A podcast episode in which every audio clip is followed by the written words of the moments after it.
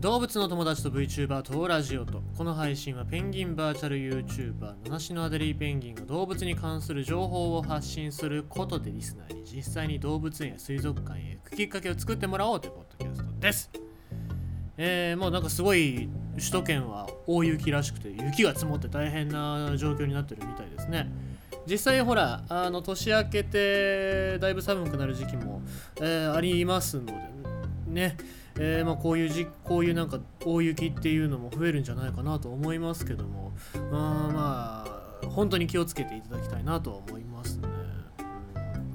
でまあそこでね、えー、今この間も言いましたけどもまたコロナの感染者数っていうのが増えてますから乾燥とかね、えー、体の免疫力っていうのも、うん、低くなってくると、うん、かなり何、えー、て言うんですかそういう感染とかっていうのも増えてくると思いますのでですね。まあ、あの需要競争とは言わないですけどもちゃんとご飯を食べてでしっかり睡眠をとってっていうのがまあこれ以上にいつも以上に大事になってくる時期なんじゃないかなと思いますね。はい。えー、まあそんなことでございまして今日短めに行きますけどもあのなんでかっていうと今日僕も寒いからですね、え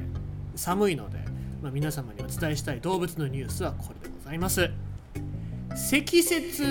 凍結したらペンギン歩きを。これ日テレです。日テレの、えー、空次郎が教えてくれましたのでですね、えー、教えます。皆様に。1月から3月は積雪凍結が原因の転倒が多く起こります。バス乗り場や駐車場の入り口など車や人の出入りが多いところは雪が踏み固められたりして非常に滑りやすくなります。横断歩道の白線や坂道を下るときも転倒に注意が必要です。そんなところを歩くには歩幅を小さくしそろりと歩くペンギン歩きをしましょう。靴の裏全体を路面につけて気持ちえつける気持ちで歩き体の重心をやや前にすることで転倒リスクが下がります。えー、ということでございます。まあ、ペンギン歩きというと、まあ、そういうなんかペチペチペチペチと、えー、歩いてるああいうイメージでございますけど、まあ、実際のペンギンとはちょっと違いますね。うん。まあ、あのー、とにかく地面に接する面積っていうのは多いんですけども、じゃあこのペンギン歩きをしてればこけないかっていうと、あの、こけます。こけますよ。だってペンギンだってこけてるんだ。よくねあのアデリーペンギンの行列結構あいつらも走ってますから走って途中でドテンってこけてるやついますからですね、えー、こけますよ。それは当たり前じゃないですか。そんな歩き方したってこけるときはこけるんですから。じゃあどうすればいいかという話ですけども。まあ人間っていうのは服装ですね。服装でカスタマイズできるじゃないですか、えー、まあ服装っていうのが非常に大事になってきます。で、えーと、雪の日の服装というのはどうすればいいか。まず革靴だったりとかあのスニーカーっていうのはダメです。えー、そこにね、えー、深い溝のある滑りにくい靴だったり撥水性防水性の優れた靴。まあできることなら長靴とかそういうのがいいんでしょうけど。で、えー、厚手の防寒具と手袋。あとね大事なのが帽子ですね。帽子大事なんですよ。これがね万が一転んだ時の衝撃を和らげてくれるというところでございましてまあ僕らもうん仕事で工場なんかで働いておりますと帽子手袋あと安全靴なんかっていうのはねあのは服厚手の服っていうのは非常に大事になってきますけどそれと同じですね。転倒した時、まあ、転倒するっていうだけで、まあ、子供の頃はいっぱい転倒してもさ死ぬことはなかったですけど大人って転倒すると恥ずかしいだけじゃなくてほら死ぬじゃないですか。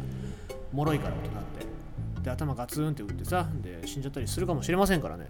雪歩いてて全て転んで死にましたっていうのが格好悪いですから、まあ、そういう格好悪い死に方をしないためにもですね、え、予防というのは大事になってくるのではないかなと思いますし、えー、雪雪だから綺麗だからといってなんか外にわーって走り回るのもいいですけども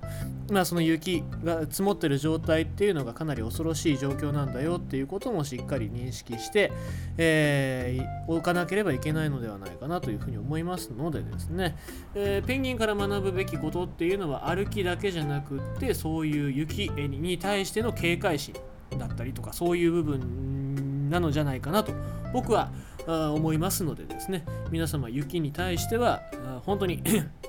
えー、しっかり警戒をして、えー、1日2日、まあ、おそらく雪節季節ってねしばらく残りますからそういうところに気をつけていただきたいなと思います。ということでございまして今日のニュースは、えー、積雪したらペンギン歩きをしろっていう動物のお話でした。